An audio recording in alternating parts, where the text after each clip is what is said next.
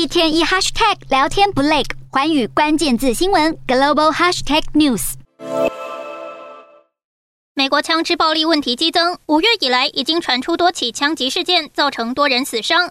但就在本月二十三号，美国最高法院裁定，美国人拥有在公共场所携带枪支的基本权利，这将阻止各州政府限制民众携带枪支。纽约州长表示，这是黑暗的一天；加州州长则痛斥这项裁定可耻，而这也让多数美国民众陷入恐慌。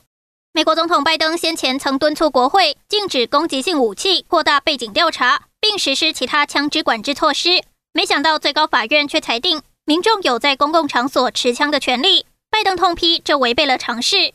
I think it's a bad decision. I think it's, I think it's not reasoned accurately, but I'm disappointed.